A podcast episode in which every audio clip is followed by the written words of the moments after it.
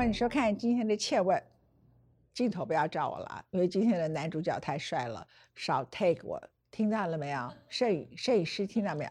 而且这个人很帅之外，跟着他来的助理也都很帅，打包起来让所有的人都感觉自卑。我们今天访问的是台北市市长张万安，Hello，你好。文心姐好，各位观众朋友大家好。你看他笑容这样子，好吧？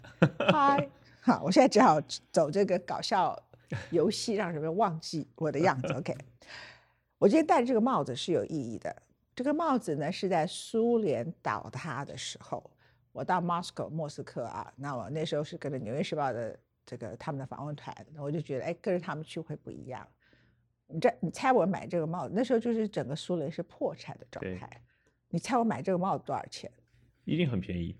那个时候，而且我用美元买嘛，用美金买，三十块，三十块。三十块。对，还有那时候他们穷的不得了。那时候我看排队排好长哦，什么东西？买口红。哦。我俩来喝一杯，我的是可口可乐。你你的是热红酒，热红酒，他们帮我准备。秘密秘密饮料，嗯。嘿好，那今天我还建议你，我特别戴了这个帽子来，对你而言。你好像是蒋家后代，嗯，又好像不是。通常只有爱情会这样，就是，但是这个亲情啊，嗯，你是笑的，我知道你爸爸就会哭，我就不敢问他这个问题啊。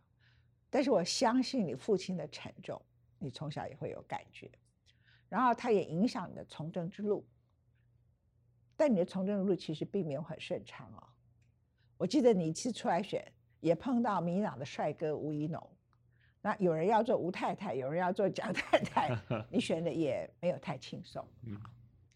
那接着你选市长，我看你的得票是不到百分之四十，主要的原因是黄珊珊拿走百分之二十几，那民党的对手也不是那么弱哈。那三个人出来呢，也就是说，你不是那种像我的朋友郝龙斌市长。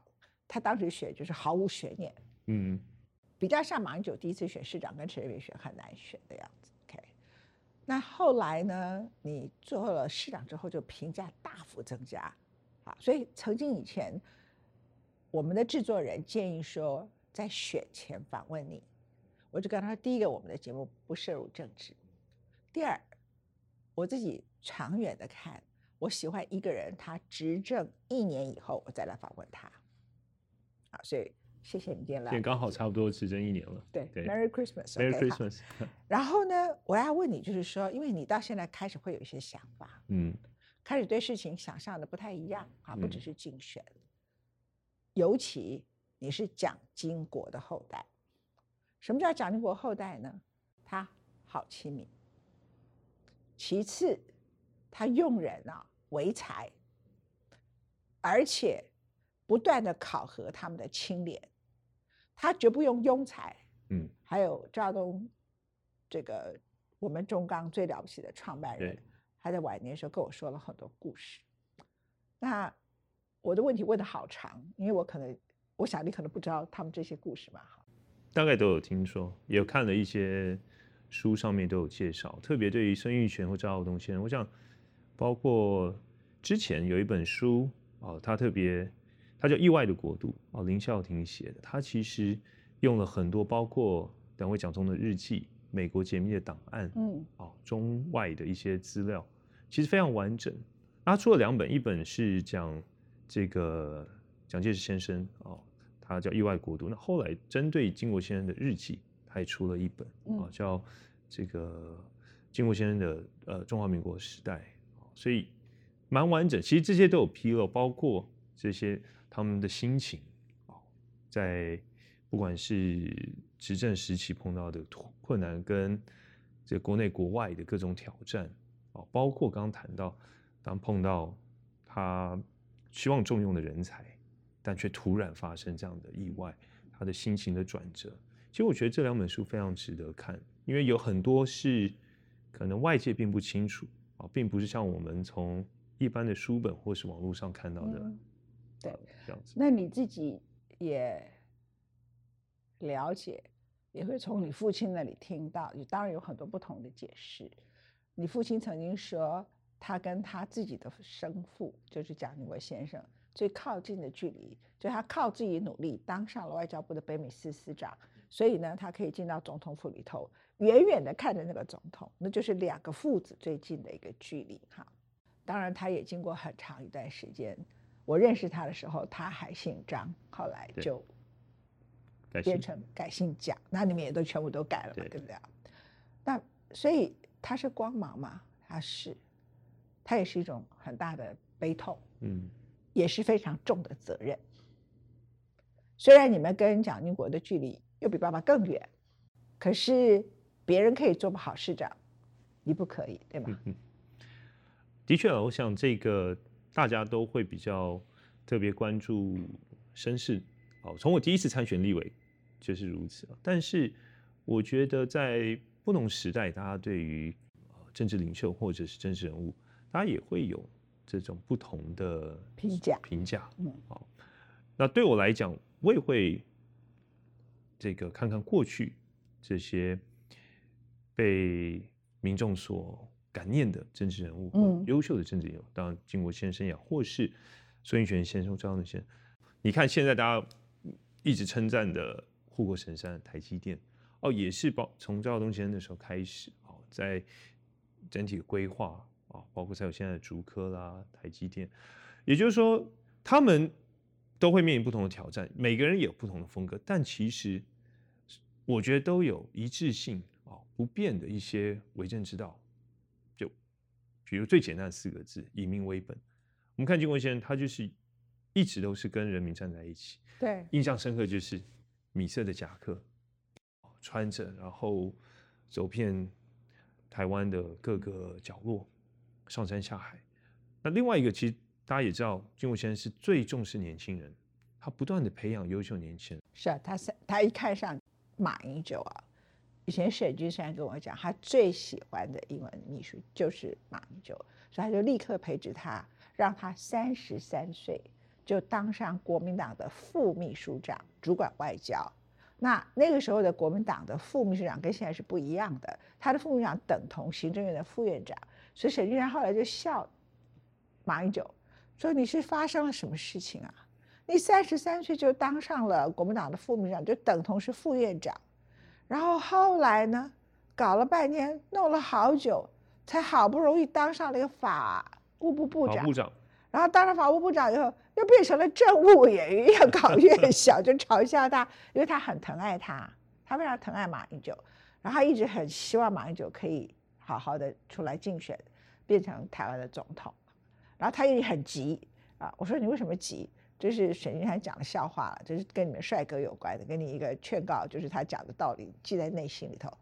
他说：“文倩，你们不能这样支持这个支持那个，这样我的马英九会老掉。”哎，我说：“为什么你管他会老掉？他还会治国啊！”我本来是这样想。他说：“你知道吗？有一次我跟马英九两个去了北艺女，那我以前年轻潇洒，所以我就看了一堆女生追过来喊叫，我想。”那就是针对我，就所有的人跑过来以后，就全部都转向了马英九，就没有人要理他。他在那一刻才知道自己老掉了，这样。他说：“所以你们不让马英九赶快当上总统，他就变成老马哥这样子啊。”但是我刚才问您的问题是，意思是说，他同时是个责任。对。所以别人可以做的普通，或是没有政绩，你会不会自己觉得压力很大？说没有压力当然是骗人。啊，我觉得的确，很多人会觉得，哎，这蒋家的光环啊，或是你有这样的一个身份，但的确一体两面，它绝对也是一份责任。所以，我想，不管是选举的过程，或我担任立法委员，或现在台北市长，我想大家一对我一定有一个更高的期许，希望说在施政的过程，啊，是不是应该也要像祖父那样子？展现那样的风格或魄力或执行力，当然这些会放在我的心里。但我觉得不同时代当然一定会有不同的风格跟做法。当然了，对，所以呃，你比他笑容满面很多。我看到你在什么白昼节跟大家握手啊，或是你到上海去的时候跟大家握手，哎，我告诉你，你完全征服了这个上海那里的人。他说我们的领导，我们上面的，我看到有一篇微信公号说，当蒋万安来到了上海。我们那些领导还叫领导吗？那就把他们直接打败了这样的。那我要讲说，其实你的亲和力，那个笑容是以前我们没有看过，就真的是这段时间我才看到的耶。我觉得你连在选举的过程中，或是我以前看到你在当立委的时候，都还蛮沉重的，是吧？我我觉得应该是上一次跟文倩姐碰面，就您访问我，应该是刚踏入政坛，哦，所以我觉得很多也还在摸索跟适应。但我觉得经过两届的立法委员的经验，还有两次立委选举加一次市长选举，我觉得当然累积了一些经验。但我觉得跟民众的互动，我是很 enjoy 的。坦白讲，所以本身的你到底是沉重的你。还是一个很喜欢跟民众在一起。我是很喜欢跟民众在一起，真的啊，我是很喜欢。是个活泼的你本身。我是活泼的，这可以问我的朋友，呃，我的同事，我的幕僚，他们很了解。就私底下我是非常活泼，然后很就做自己，放得开。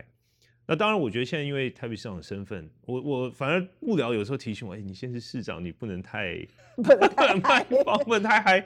比如说像最近我很多朋友传一个影片，包括我的家我姐姐啊。他们就说：“哎，有一段你跳舞的影片。”我说：“什么？”哦，我一看，哦，原来是我今年三月去参加大专篮球联赛 UBA。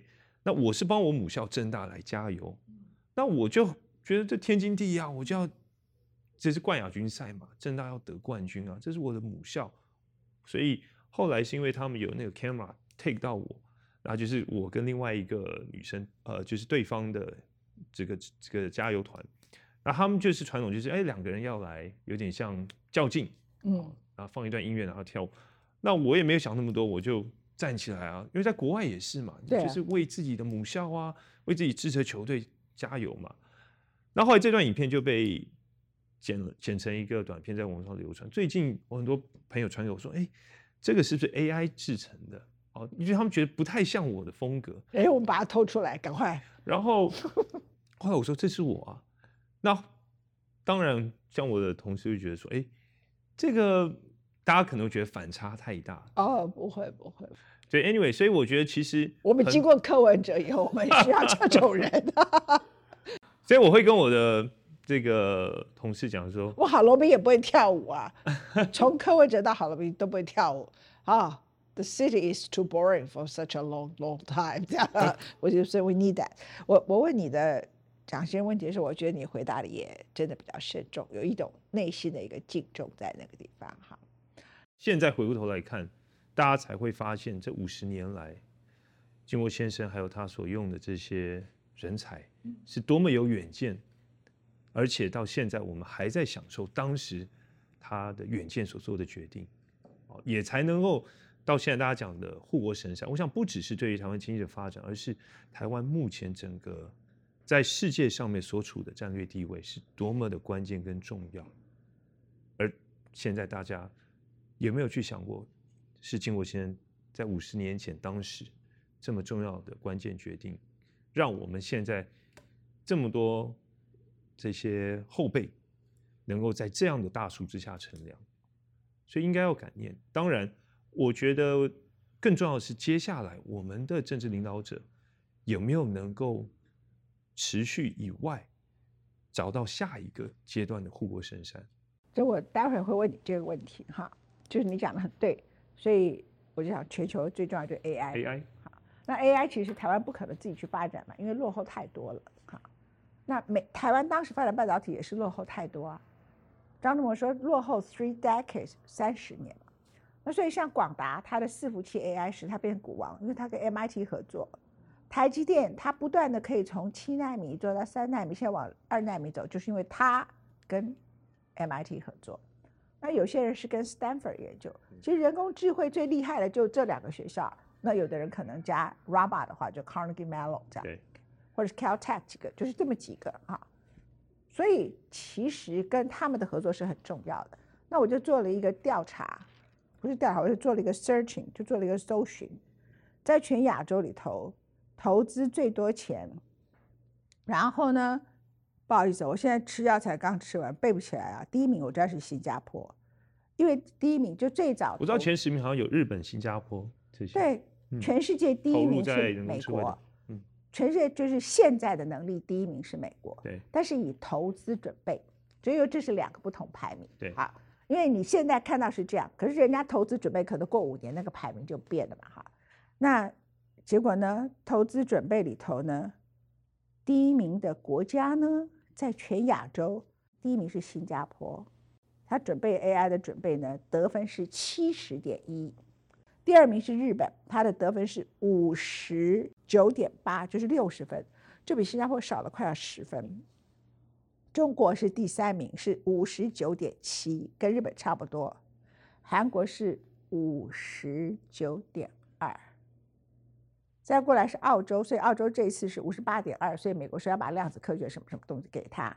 纽西兰那么小的国家也五十四点五。印度是四十九点八，可是印度在全世界前十名是排上的啊，还是很强的 AI 国家。马来西亚都四十七点三呢，越南都三十六点五，所以为什么黄仁勋要去越南投资？那我们现在 AI 呢？AI 最重要第一个就是教育吧。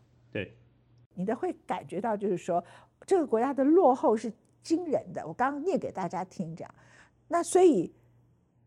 其实我常常告诉很多人，不是只有中央可以做事，台北市最可以做事情。没错，这个我们政府编列二零二四 AI 的预算一年只有三百亿，可是我们编列的国防预算是五千八百三十一亿，但这个国家的竞争力应该是一年要三千亿的 AI 预算吧？你同意吗？你当过立委的可以好。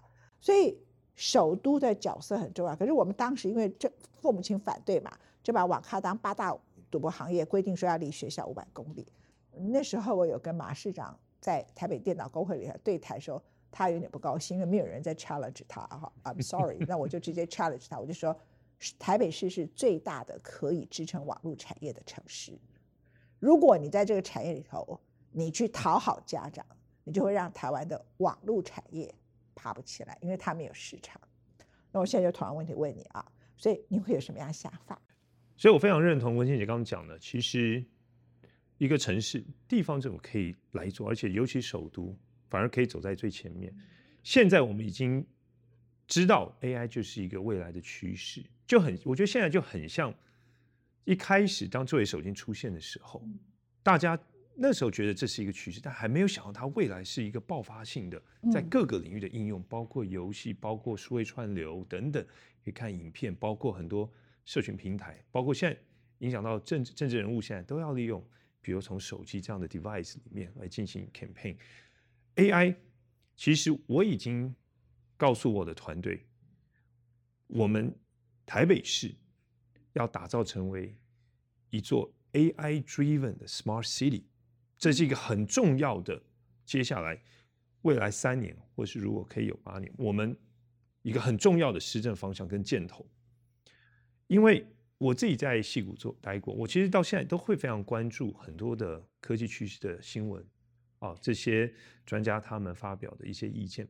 其实美国有一个非常知名的一个创投的分析家，他就说，在接下来的十年，可以预见关于人工智慧这个产业，它会带动未来十年是全世界整体平均 GDP 成长七个 percent。这是一个非常高的一个增长比例，所以这是一个很明确的目标。那人才的培育非常重要，所以我现在已经请产业局，我们有一个产业发展局，结合资讯局、教育局，大家跨局处的来拟定整个实际的行动方案。谈到教育，其实昨天我才参加我们台北市有一个第一年，我们。相关的呃政策落实的情形以外，接下来我们展望未来的教育政策白皮书。其实当天我就讲一个例子。其实刚刚文倩姐姐谈到，台北或台湾，我们有非常多优秀的科技人才，不管是台下电机啊、资讯啊、工程类的、软体、硬体啊，包括我们有非常强的晶片制造的技术，我们有这些优秀的人才，但是就有人问。Tesla 的创办人 Elon Musk 问他说：“哎，台湾有这些优秀人，为什么我们台湾没有办法做出像 Tesla 一样的电动车？”那你知道 Elon Musk 怎么说？他说：“没有错，台湾的确有这些各个领域的人才，哦，有这些一流的大学的科系，但是台湾缺整合的人才。没错，我我看了，我我觉得 Elon Musk 他他也是一个狂人，但我觉得他讲的也是一针见血。他讲到一针见血，你知道宁德时代之前，他们所有的很多电动车本来那个隐形冠军是在我们的彰化。可是人家中国大陆他们是全力的扶持电动汽车，对，所以我们彰化这个隐形冠军就变成没有办法跟宁德时代竞争。没错，你讲完全对。所以，我昨天在那个我们台北市教育政策白皮书发布的记者会，我讲这个例子，当然我谈到 Elon Musk 他一针见血点出了问题，但对我来说，身为一个台北市的市长，我也并不服气。因为我有责任跟使命，我要开始培养我们需要的人才。大家都说，哎，我们没办法整合，或者我们缺少创意，那没有问题。但我从现在开始，我即刻要来培养。所以我从教育接下来的短中长期计划，我要开始培养能够跟世界接轨，甚至让台北市或是台湾站上国际舞台，能够跟大家很有自信的并肩，告诉。全世界，哎，我们是有这样的技术跟人才在。我访问了 MIT 好几次，有一次我就直接的问他，因为这个问题太多人问了，而且是很蠢的问题，就是说，哦，AI 会取代人，这的确是事实，它是会破坏工作，然后再创造新工作。所以最重要就是一个核心，就是这个国家有没有准备好有 education，你讲的就是教育足够的人才哈。那那个时刻呢，我就问了这些科学家。我就问了 CCL 的主任 Daniela Rus，你的 AI，你自以为的发明，你剥夺掉了我们所有这些人的工作，那你的 answer 是什么？他的 answer 就是说，其实现在有很多开放式的课程，工会不应该只是在罢工增加工资，他更应该做职业训练，让他们可以进入 AI 的时代。我说好，我现在是个 Brooklyn 的小孩，我的爸爸吸毒，我哥哥在街上卖毒。我不想像他们一样浪费我的人生，可是我的学校里头就是这么烂的学校。你知道美国什么区就有好学校，什么区就学校很烂。那我不想，我怎么办？我不想放弃我自己，我该怎么办？他就说，请上我们。他后来就就就大概就是说，因为其实 MIT 很重视整个教育里头对穷人的可以接触性，唯一的障碍就是语言，对，就是语言英文嘛，哈。他们当时的校长是委内瑞拉人呢，被 MIT 把他弄到学校来，是因为他是个数学绝对绝对的顶端的天才。然后他来了那里以后，没有多久可以当上 MIT 的校长。我就想说，我们台湾有什么度量？我们连外省人管中闵都不行，这个搞什么鬼？就是连管中闵他是蓝军的，他是外省人，他不行。我们会同意一个，他是委内瑞拉，我们会同意一个缅甸来的人，他是个数学天才来做我们的台大校长嘛？人家就是要人才，就是求才若渴。我就说我是一个第三世界的委内瑞拉人小孩，或者我是一个在台湾一个无效的政府、无能的政府的小孩，我想要 RABA，可是学校不教；我想要学 AI，学校不教，我该怎么办？他的答案就是我们自己上面有很多开放式的课程，然后给各个不同的年龄的人上。然后呢，他很希望大家。上去上这些开放式的课程，对，我觉得替台湾的小孩跟你请命，你要不要去跟 MIT 谈，然后买下他们的版权，把它翻成中文，同时后面就有一个老师在那个地方教你们刚刚所听到的课是什么意思，然后你们有什么问题我就来回答。我一直希望有一个好的市长是懂这个事情的，然后呢，他可以做到这个事，要不要开始？当然，这我们这个访谈过后，我们来联系。有效率哦，可以来做。还有效率，有一我还有奖金，我的效率一九七三年马上开始这样子，帮你安排，我安排你们市政府的人直接去访问 C C L，可以，所有的人去你去看一遍，然后了解他们所有的状况，然后回来了解有多少资源可以 fit in 你们。如果有机会，我自己都很想实际到 MIT，包括 C C L 或 Media Lab 去看，然后希望台北市跟他们做一个对接，我想在很多领域可以合作。他们会很欢迎。嗯。他们会非常非常的欢迎，他们很想来，他们也喜欢台湾这样子啊，但他们就被误导，以为说有台海危机。每次要来台湾就问我说：“Cici，你们那里是不是很危险，有战争？”我说：“No，它比你们家的后花园要安全很多，因为你们美国有 mass shooting，这样对不对？”OK 好，那我下一个问题就想问你啊，我很坦白说，陈水扁呢，所有的人对他最怀念的，就是你只要到户政事务所，大家就很怀念他，他留下个非常亲民的户政事务所。对，那时候是陈哲南民政局局长，很大的一个政绩，对不对？好，所以很多人对他当时落选舍不得。啊，马英九留下什么？垃圾不落地。马英九开始推垃圾不落地的时候，被骂的要命啊。后来有一个人想出一个鬼招，就到学校里头去教小朋友，等小朋友都有垃圾不落地的观念以后，就回去骂他妈，你没水准，你是程度不好的，你弄脏城市的，所以这些妈就被逼到台北市的垃圾不落地，最后就成功了哈。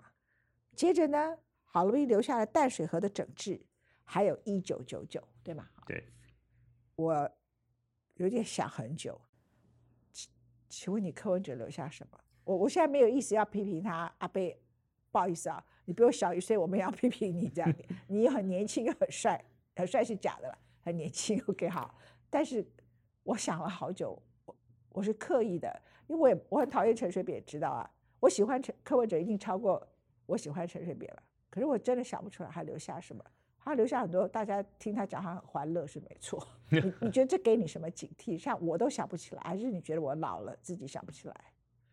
我自己印象很深刻是柯文哲在一上任的时候，他拆掉了中孝桥的引道，还有整个中孝西路的公车专用道。我想大家印象都很深刻。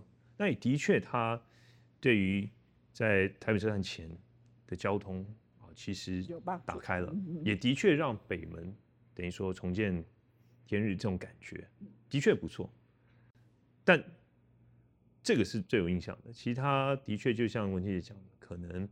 大家会要再更仔细去深入思考，或去找，哎，这个有没有像阿扁那时候留下的，到现在大家都非常肯定，对于户政所、区公所整个服务的台降下来，包括好市长，一九九九到现在，还是我们接受到民众反应跟成绩非常重要的一个平台。好，那当然马总统这个马市长时候，包括刚谈到不只是。这个垃圾分类，垃圾不落地啊！我还记得马总那时候，他也随身带一个垃圾袋啊，就会秀出来，就说我们要做分类啊，垃圾不落地。我想这些都是到现在，你看过了十几年、二十年，大家都还会记得。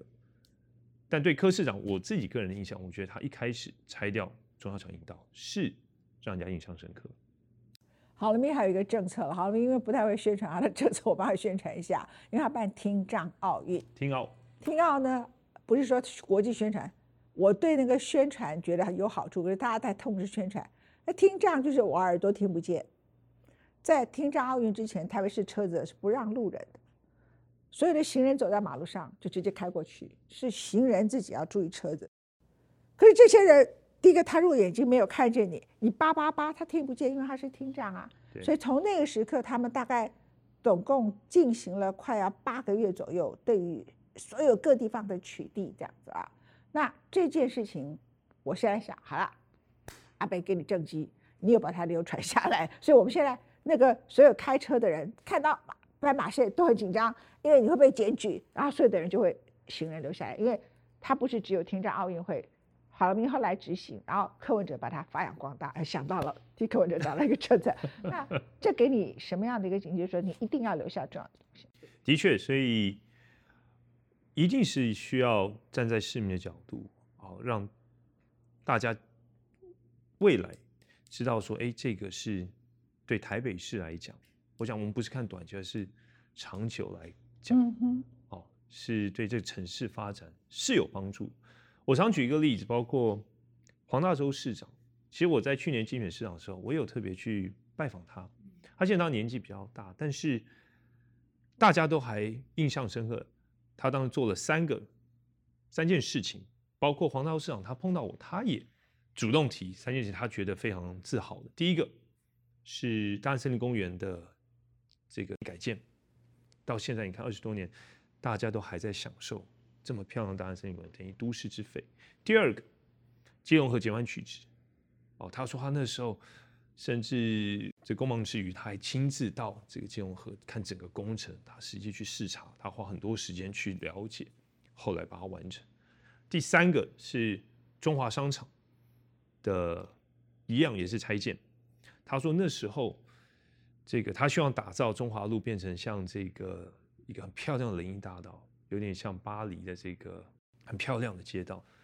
但他说他当时也碰到非常大的阻力跟抗争。哦，他说中华商场的这个拆迁，还有包括大安森林公园，他说大安森林公园那那时候上面有上万户的这些需要协调要迁走。他说那时候。抗争的民众甚至晚上包围市长官邸，那时候他跟他的太太都还住在徐州路市长官邸啊。他说民众还包围他，太太都吓得不敢回家。嗯，但他说他坚持要把它完成啊。所以对我来讲，我从黄大洲市长身上所看到的，要眼光放远，不是只看短期。嗯，所以包括。我觉得现在是一个掌握 AI 浪潮非常重要的关键时刻，不能让这样子的机会就这样走，或者是我们刚刚谈到，当新加坡、日本、印度、中国他们已经领先我们，我们不能落后太多，我们一定要急起直追，因为未来这个是一个国力的展现，而且是国家竞争力啊。另外有一个是大家很关心的青年住宅，所有的台北市的中南部上来的人都有相同的问题，他的房租就吃掉他薪水。你知道，除了在科学园区的大多数的人之外，除了科学园区那一小群人之外，多数人的薪水都是三四万块钱嘛。那房租一万多块钱，他剩一万多块钱，他能生活干什么？所以我一直在讲，一个没有青年住宅的台北市。没有青年住宅的新竹市，没有青年住宅的新北市，尤其是在板桥这些地方有捷运的哈，让他们可以很快的去上班。他不是每天上班都要做什么？就叫去淡水新市镇，他做一个多小时，每天干什么的？第一个租金也没有多便宜，第二个他的那个整个所有的交通的时间都耗费掉他的所有的人生哈，所以也没有看过有城市对年轻人。我自己看西方的城市也没有这么无情，其实大家都会注意到青年住宅。那特别是房子贵到这个地步，我告诉你，贵到我气到都不肯买房子。我们从美国回来的人，谁愿意付钱买台湾的房子？简直是荒唐透顶啊！我随便买一个房子，都比我舅舅在美国中央公园旁边，我们买的 David Bowie 的房子啊，那他买 David Bowie 买五百万美金，那你在台北市？你买一个房子可能都不用多大，就可能耗掉你三百万美三百万美金，或是两百万美金。两百美金才多少平？现在才三十平，哎，在搞什么鬼？就是说，这那你台湾怎么可能去跟纽约的中央公园？我那还有 view 很漂亮，这样。我是举一个例子给你听。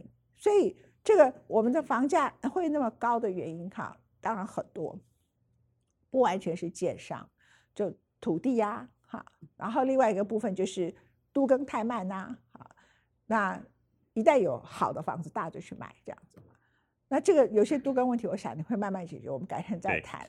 可是对年轻人来讲，都更也没有用，因为他也付不起嘛。我觉得青年住宅或是这种中下阶层的人的住宅，在台北市的市中心是重要的事。可是怎么大多数人观念就觉得啊，那个浪费钱啊，干什么干什么？所以我们市中心的东西都被拿来做什么文创啊？浪费地啊，干什么？你你怎么样看这个事？的确，所以我们一上任之后，我们就积极盘点。接下来，我们持续要兴办社会住宅，特别对于这些年轻人或中南部北上打拼的这些年轻朋友，给他们可负担的住宅啊。所以这个我们都持续的盘点。那当然，我想最重要是希望像国外，其实不管讲到 Hoboken 啦，讲 Jersey City 啦，因为前不久。New Jersey 纽泽西的州长啊，Philip Murphy，他来台北，他也特别安排我们见个面，讨论很多意见。那当然，他也知道我以前在东岸念书，啊，对 New Jersey 也不陌生。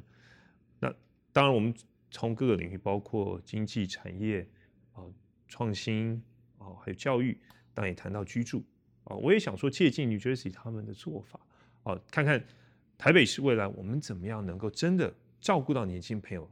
因为台北市的房价的确真的太高，年轻人根本负担不起，所以会造成很多优秀人才他不愿意来台北，哦，那很可惜，因为台北就是包括刚谈到了我们很多科技的趋势啊，包括很多呃人文呃音乐啊这方面优秀人才，我们应该是要汇聚在台北市，然后让他们能够不断的把这样的影响力扩散。所以，我们现在社会住宅的确就是对于这些啊比较经济弱势的年轻朋友，包括。这些小家庭，包括中年妇女，哦，让他们能够来入住社会住宅，所以我们这样的脚步不会停下来，我们会持续的兴办。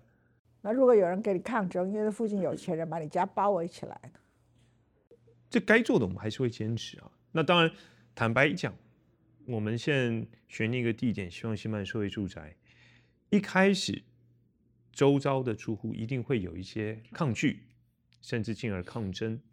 但我们加强沟通啊，其而且我们也会让他们知道，其实现在有一些社会住宅，它其实盖好以后，后续的管理是不错的。坦白讲，台北市的老旧建物太多了，所以反而有时候一个新的社会住宅盖好，它反而比周遭四五楼层公寓还来得新，还来得漂亮。嗯，哦，再加上后续营运管理好的话，所以这个部分我们一定会持续，而且我们也会借鉴其他。国际主要城市他们好的做法，我们带进来，而更重要的是，在整个营运管理，包括符合资格，他怎么样能够入住，我们也在思考，像国外有这种轮候制，不像现在我们是只是抽签，因为很多时候大家会觉得抽签这个机制也不是不尽公平，哦，那也许轮候制的方式，哦，让大家比较有一个确定，我什么时候可以轮到真的有权利入住。那我可以事先做一些安排，哦，所以我想这些我们都不断的在规划，然后看怎么样做得更好。当时其实好，我们有去参观新加坡的祖屋，我们文青社这边还跟着他去采访。我本来以为他可以落实祖屋里头最大的精神就是鼓励中国人的三代同堂，对，用这个来解决老龄的问题。是，所以呢，他就会盖一些社会住宅，而且盖的比民间的还好哦。所以一般人喜欢买新加坡政府盖的祖屋，超过买民间的，因为他就是号召新加坡最优秀的设计师，然后他用一种方式使它的价格成本降低之外，它的土地是政府的嘛，对不对？哈，然后但是你要住进来的条件是什么？三代同堂，你会好好的照顾这样子啊，那就不会造成太严重的老老龄问题，就一个老年人孤独的死在家里面。OK，好，我本来以为他可以回来好好落实。就回来以后没有多久，他就碰到了文林院案，那这个就阻止了所有的房屋政策，而且他的房屋政策就往他，在他的副市长张金鄂的方向里头就往很明确的方向去发展。那我就想问你，就因为你很年轻，其实很多人前途无量，也看好你是下一任总统了。坦白说，没有 好，但是如果你在你的位置上一直想总统。你可能就很怕你失去权利，你懂我意思吗？所以我就会想问你说：，哎，做这些政策包围你，给你丢鸡蛋，你听了华大总听了很多事情，其实心里有准备，对不对？我我讲一个例子，像我们上任之后，我上任之后担任市长，我就执行了两次代拆。代拆就是说，简单来讲就是有钉子户了啊，就是我们要更新案。最后剩下了一户或两户，嗯，他就一直在那里。那依法我们是可以执行公权力，但过去都没有，就修法通过都没有执行。我上任之后执行了两件。那我觉得这个对我来讲，因为 salute，因为上一次就是我林愿案，所以后来就没有人敢拆了。这样，还有张药房，所以就没人敢拆啊。那因为我上任之后，很重要的一个。施政的重中之重是都根，我知道推动非常困难，但是我所面临到的台北市现在的建物，大部分都已经是四十年甚至五十年以上。你一个地震就完了，地震就完了。现在不是在讲说哦，这个不仅是改善市容，大家居住的舒适度，更重要先是安全的问题，这不是开玩笑。那历任市长都想推动都市更新，但过去的市长他可能面对的建物。这个可能是十年、十五年、二十年，但我现在面对的是四十年、五十年，所以这是迫切要解决的问题。所以当我要执行代的时候，我局处首长或是市府同仁说：“确定吗？”因为坦白讲，会有来自各方的压力，甚至包括民意代表，哦等等。但我说，今天我们上任，我们如果不做，大家会认为你没有魄力。你为什么依法可以执行的公权，你为什么不展现？那更遑论你讲是否你要推动都市更新。对，所以我想这个是非常重要。我说，当然我们事前做好相关的准备，沙盘推演，我们就来做。我开始问你几个好玩的问题，因为这一般人会想问的。你生活中最爱的是什么？最爱的生活中，每天现在生活，尤其是你当市长，当市长对我来讲叫过非人的生活。虽然可以做很多事，嗯，可是他其实是很非人的生活，对不对？那现在生活里最爱我其实每天最盼望的是回到家，抱起我的三宝，因为我我现在有一个。第三个 baby，他现在还不到一岁啊，所以我觉得回去抱他，然后陪他玩，是可以把我这样一整天的疲惫还有压力可以释放。哦，我觉得这个是我现在最盼望的时刻。当然，我也会有点担心，因为当 baby 慢慢长大以后，那我要怎么去寻找下一个可以让我疏解压力的 moment？养狗，养狗，领养流浪狗啊。哦，哦，可以。我老大，我现在大儿子现在十三岁，刚进国中，他一直很希望说养一只猫。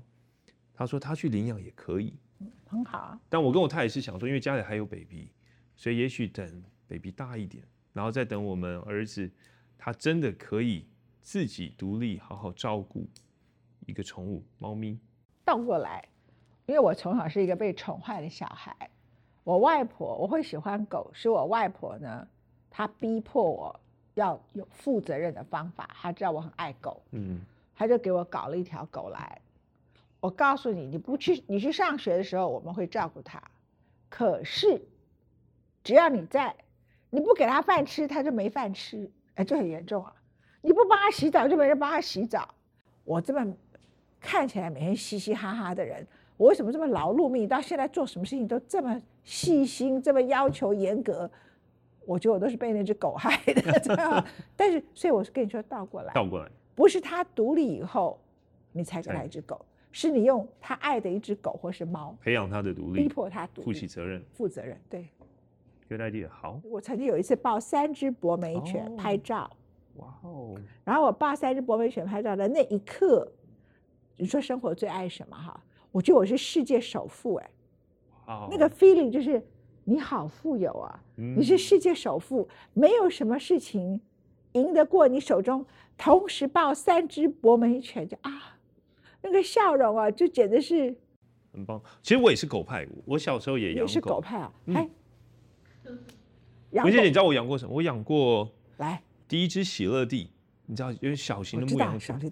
第二只我养过柴犬，哎，白色的柴犬，那那是很那是斯德哥尔摩症盯着你不放的狗。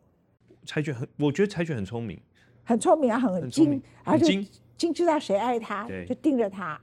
然后第三只我养过哈士奇，哦，husky，husky，三傻。但后来为什么我我就不太养狗？因为当第三只哈士奇离开，就是后来离开我们。哇，我其实很难过啊，因为那时候大概是我大学的时候，啊，那有一阵子就觉得啊，不要再，因为我觉得会你你那么跟他那么好，但他因为后来他是其实因为生病肾脏，他就肾衰竭，所有老狗都这样走的，对，所以后来就想说，哎，这让他让我心爱的狗狗永远留在我的心里。不对，你应该继续养狗。因为你这么爱狗，只要被你领养到的狗，它就是好命。这是第一点。第二点，你现在很忙，我就不说了哈，那是为了你小孩。等到有一天你到了一个年龄，半退休的时刻，其实你要面临的是你像我一样就开始生老病死。我当然比较提前。我跟你说，狗走是你很痛，对不对？对。他教你什么叫死亡。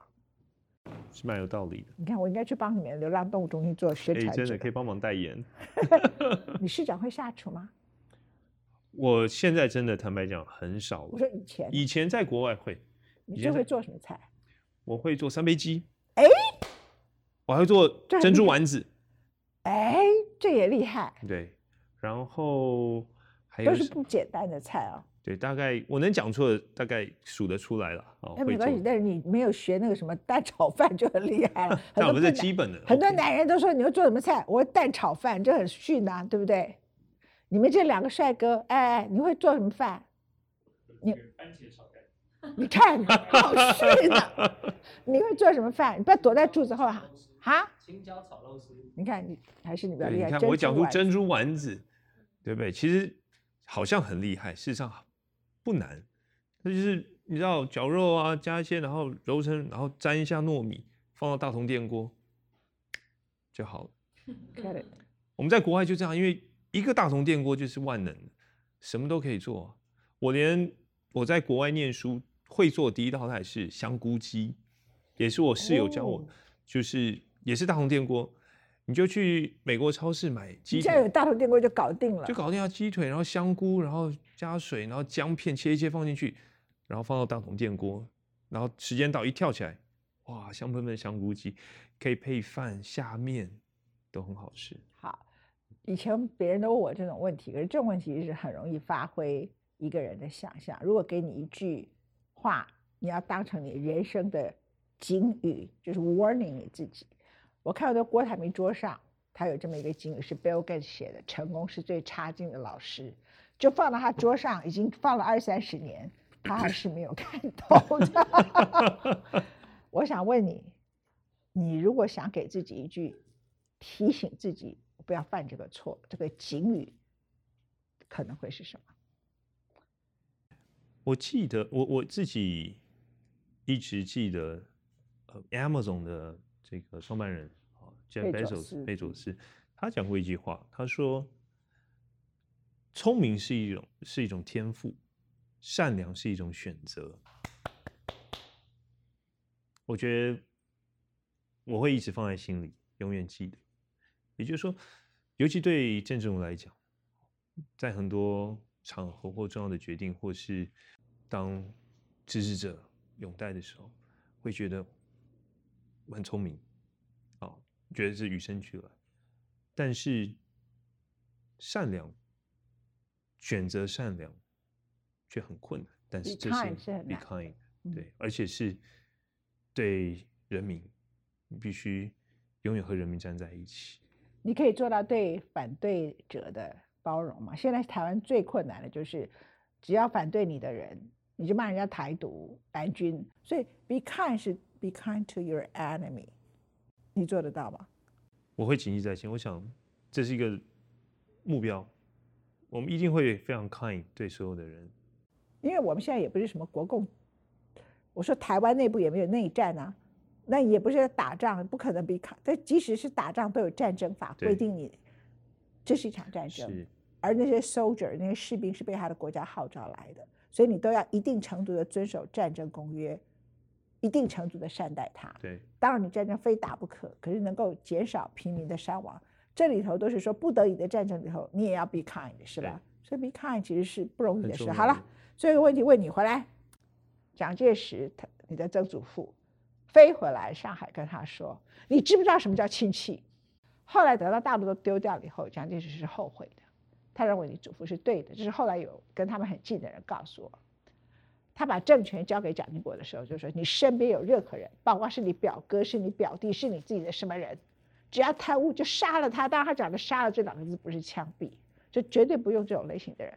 那这个对蒋经国他们这种失去大陆政权的人是很大的警惕，哈。